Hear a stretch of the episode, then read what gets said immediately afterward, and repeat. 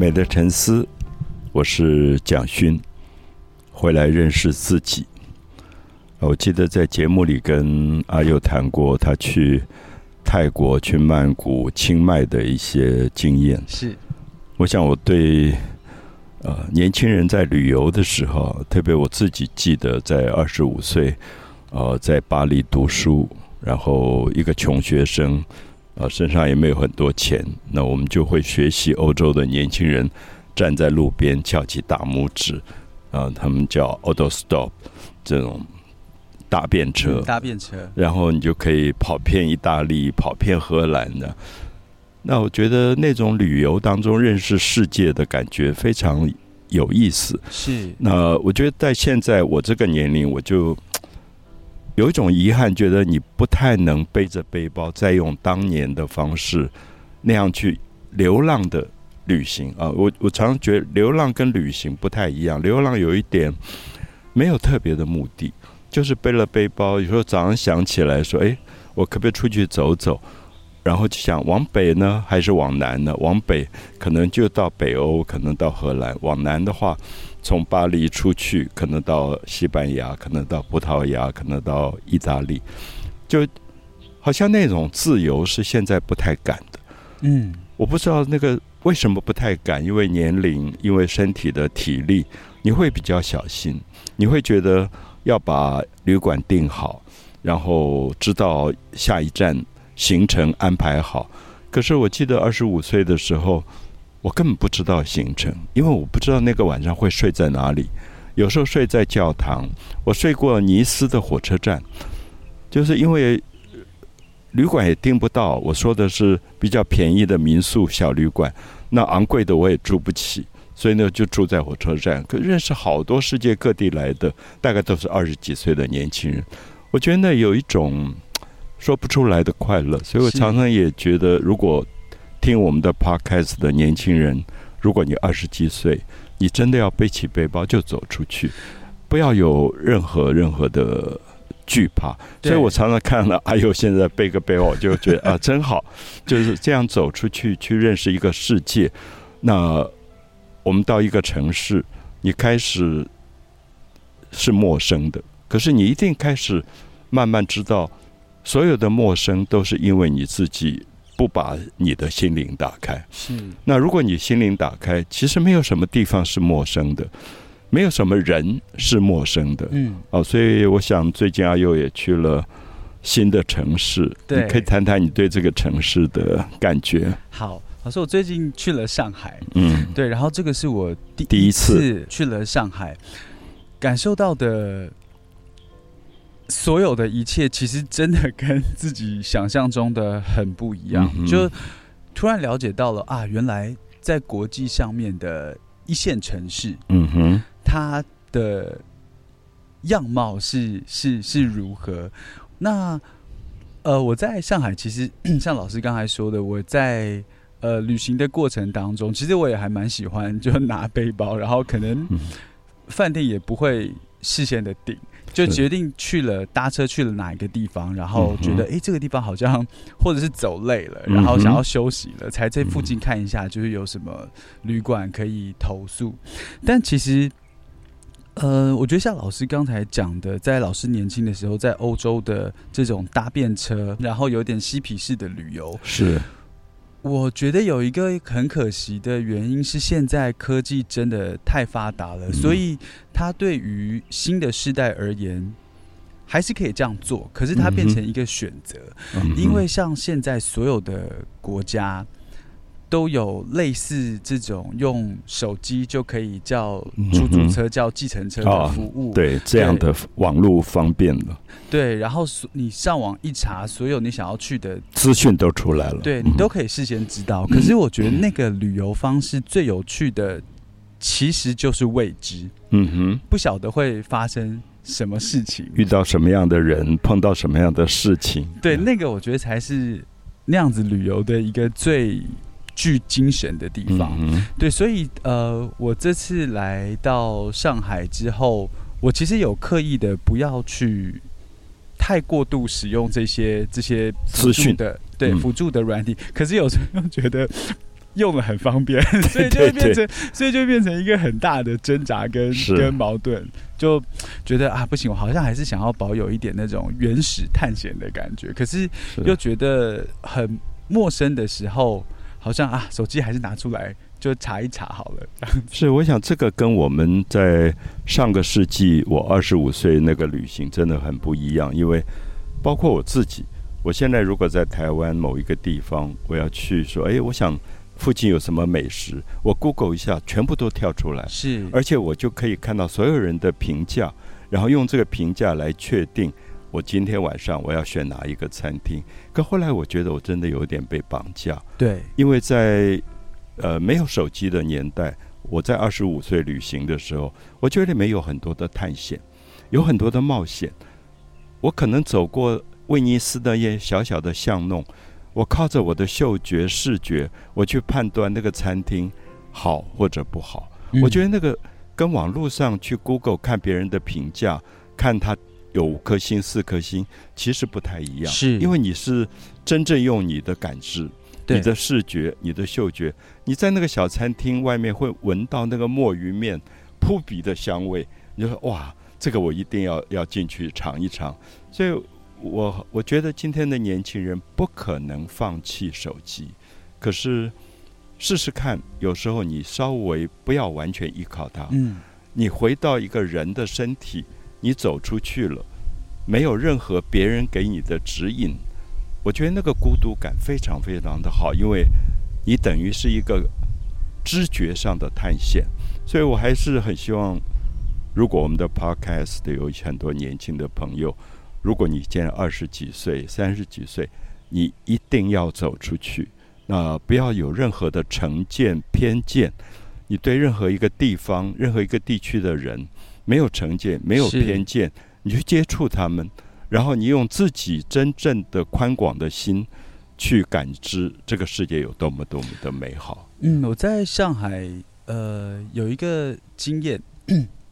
因为我觉得到了一个新的地方，虽然这些科技很发达没有错，可是一定会带给你很多新鲜感跟新的体验。我记得我走在上海的街道上，就突然闻到那时候已经蛮时间还蛮晚的，接近快要接近午夜，就闻到烤新疆羊肉串的香味，然后我就走进去。这个烤羊肉串，然后刚因为我那时候是一个人走在路上，然后里面就碰到了呃一桌当地人，他可能看我一个人很可怜，然后就有在在门口站着的时候，就有简单的聊了一下天，然后后来他们就有介绍了上海哪边好玩啊、好吃啊，或者一定要去的地方。我觉得这个感觉跟自己上网查。哪边好玩好吃，看到别人的评价，那个温度完全不一样，而且你会真的觉得我必须要去看一下他们口中推荐的地方。可是有时候在网络上面看，因为看到的资讯量太大了，其实会有一点没办法决定，那我到底要去哪里？那在这个时候，我觉得他反而好像对自己而言是。什么都没有看到，嗯哼，对，那跟当地的朋友他的口中推荐出来，你会觉得哇，就是不行，就是既然他这么友善，然后这么热情的推荐了，好像我就有一个必须要亲眼看一下的这种使命。我觉得像这样子的感觉，在旅游当中是非常非常吸引人。是，而且我我想大家都知道，如果你上网今天看到的很多评价。其实我已经听朋友说，也可以作假，是商家也可以操控。那可是你如果真正进到一个地方，除了做这样的一个网络上的搜寻之外，你还是要跟当地的人接触。那我觉得那个接触它是非常实在的，对人的认识。那又这次有认识一些很特别的同年龄的朋友吗？有有有，就是在刚才说吃。新疆羊肉串的时候，对，就碰到他们，就觉得哇，好热情哦！而且我觉得，因为每个地方的文化真的不同，是，所以在聊天的时候，可以带给自己的感觉真的就不一样。像这次来到上海，我觉得上海的朋友跟之前在别的国家用萍水相逢的方式认识的朋友。其实就很不一样，很不同。对对对，这种，而且跟呃，在台湾的时候，就是想象真的也不一样，对，很不一样。对我，我想这一部分可能就是我刚刚特别强调说，我们对世界不要有成见，没错，也不要有偏见。像我父母那一代，因为他们是经历中日战争，他们对日本有很多的成见，甚至我要去日本旅游，他们就觉得你为什么那么喜欢日本？可是我觉得，我真正走在京都，坐在龙安寺前面，看着那个庭院，或者南禅寺，听着瀑布的泉水，我觉得我感觉到一个文化里面非常深厚的力量。所以我的意思说，我身上有没有？偏见有没有成见？也有，可是我借着旅游去跟人接触，我慢慢把这个成见跟偏见把它修正，知道任何一个地方没有我们那么绝对说的好人或坏人。是对，老师，我想要补充说明一下，我刚刚讲的不一样的感觉，是我在呃听这些朋友介绍这些景点，比如说他就会讲，比如说上海有，比如说张爱玲故居，然后有。鲁迅公园，就是其实有一些很有文化底蕴的地方，或者是一些呃老弄堂、小巷弄。嗯哼，我听到的时候，其实我有一点在自我反省。我就在想，如果有一天我在比如说台北的街上，也碰见了一个外地来的，你要介绍什么？对，我要介绍什么？就有什么东西，当我讲出去之后，里面会有足够的。内容跟文化去吸引这个游客，因为当下他呃这些朋友在介绍这些景点的时候，我很认真在听哎，我觉得他们都讲的好有趣哦，而且好像都对这些文化、对这些历史有一定程度的了解。是，嗯，所以你你像比如说，我知道哎呦去了像小小小的酒吧，是。呃，而且可能不止一间，对，觉得跟台北的酒吧有什么不同吗？呃，因为我在上海去的酒吧，是我呃我自己感觉它真的是比较呃独立酒吧，嗯，是小小间的那种。对，我在台北好像去过的地方，会比在上海来的地方偏商业了一点。嗯哼，对，比较偏。可是像台湾大学附近，不是有一些比较小众的酒吧，里面有有驻唱啊？是不是也也类似呢？呃，我觉得可能因为我这次来，呃，这次到上海去的酒吧，它都是，它是叫他叫民谣酒吧，就是其实也是弹吉他唱歌。是，可是我觉得他弹也有可能是因为他唱的一些歌是我比较没听过的，因为在台湾听去的酒吧，我可能大部分会听过。那因为在上海，他唱的歌是少数民族的，对，可能少数民族的，或者是真的很。独立音乐就是宋冬野，没有听到什么，很可惜。对，就或者是他根本就还没有发表的作品，是。所以对我来说，我觉得那种隐私感，就是私密性，我觉得好像可以跟这个音场或这个音乐，嗯哼。更贴近，但我觉得有一个原因，也是在台北去听这种有 live house 的地方，可能会跟朋友一起去，是。那会跟朋友聊天，然后一边听，所以就没有办法完全投入在现场的气氛上。对，但因为在上海的酒吧，我是一个人去的，是，所以好像可以当下很专注的跟台上的表演者。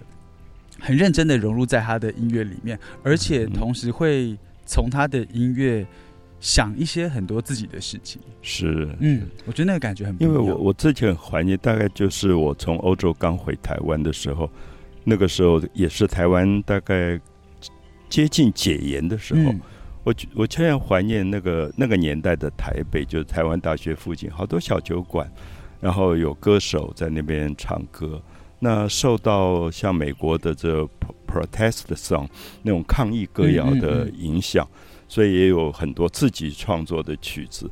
这些人都不是有知名度的，然后他们可能呃在校园民歌刚刚兴起的时期，他们在校园里弹着吉他，唱一点对自己本地的本土的肯定，然后自己对于世界的期许。我现在回回忆起来很怀念，可是。我不知道后来我去有些酒吧，我的确像阿佑刚刚讲，就是慢慢有一点商业。我不晓得是不是因为小众的文化或者地下的文化，它比较有理想性，然后它还没有被很商业的东西操控。那你被商业操控以后，有些东西的那种理想精神就不见精神就不见了。所以这个是真的是很矛盾。那我想，可能阿佑在上海会感觉到。这么多的酒吧，那有些酒吧，它真的还保有它的纯粹性。年轻人可以在那边发泄他的愤怒，发泄他的情绪，讲他对世界的爱。嗯，呃，我想可能你指的是这一类的酒吧。对，是，而且，呃，还有一个体验也蛮特别的，就是因为其实现在很多的音乐的走向，其实会比较做电子电信号的音乐。我发现，在呃上海我去的这几个酒吧，或者是我就是听过的，就是从就是中国的的音乐，好像比较少这一块。那因为我觉得我自己其实是还蛮喜欢民谣的东西的，因为我觉得民谣在讲一个情绪，或在讲呃一个信念或精神的时候，是比较有温度的。是对他真的像是嗯在对话，他在用音乐告诉你他。的理想是什么？对，那所以其实我觉得这次到了上海，然后去的这几个酒吧，然后听的这些其实都很简单，就是可能乐团人数可能就是最多是三个人，嗯，这种我觉得很有温度，是，就是我觉得我还蛮想要再再回去这些酒吧里面听一下音乐。我想从我自己二十五岁，从巴黎、巴塞隆那、呃葡萄牙的里斯本。我常常跟很多喜欢音乐的人说，你要去一次里斯本，然后你在里斯本的小酒馆听到的发抖，啊，那个发抖的那种声音，它跟 flamingo 也不一样，它跟很多民族都不同。然后有一种苍凉，好像是最早的这种海洋帝国，男人出海了，然后留下寂寞的女人。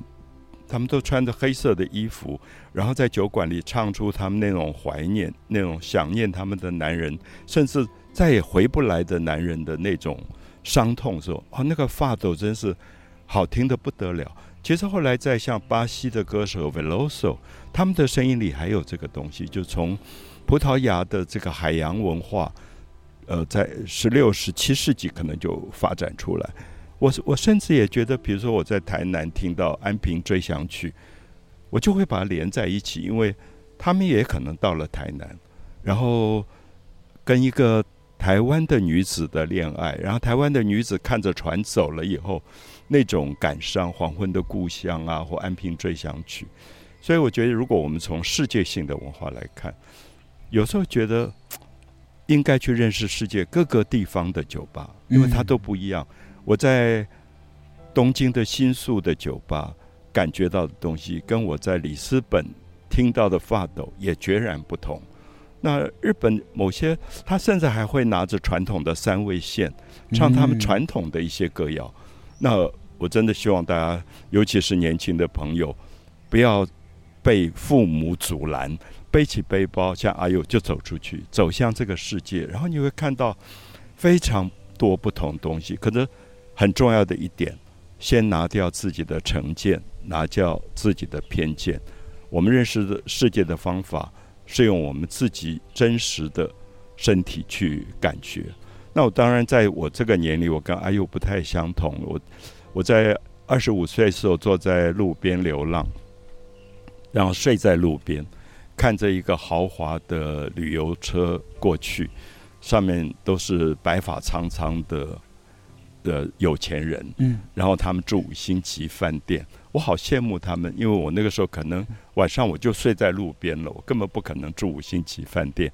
可是现在刚好相反，我有时候在欧洲旅游，那尤其带一些有钱的团体出去，我坐在车上，我知道下一站就是最美丽的五星级饭店，嗯，可是我看到路边有一个年轻人背着背包在那边搭便车。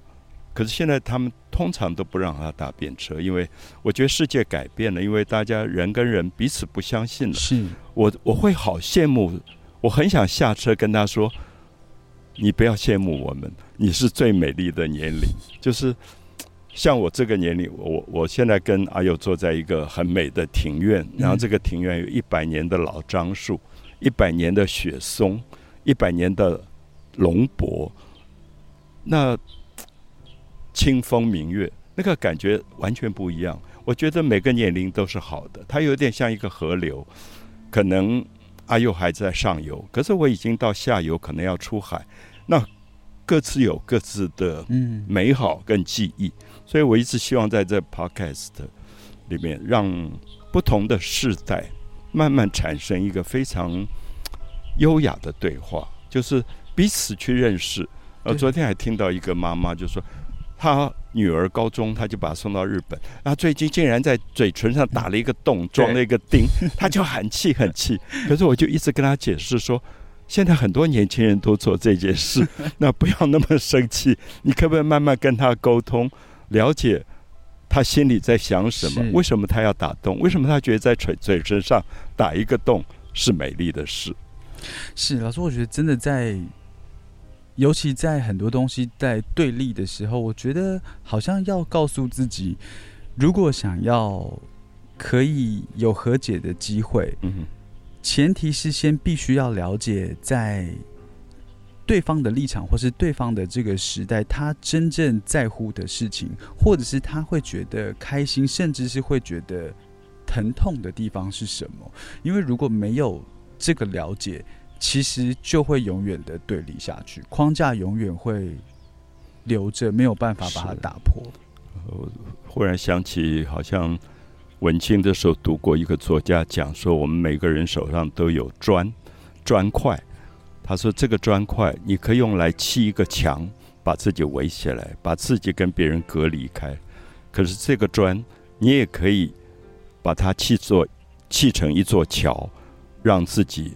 通向嗯此岸跟彼岸，那我想这是今天阿佑走出去带给我们的很重要的一个反思。我也希望就阿佑下次就号召一下，然后让台湾很多年轻人跟着你去背起背包到世界各地去听这些酒吧的电音。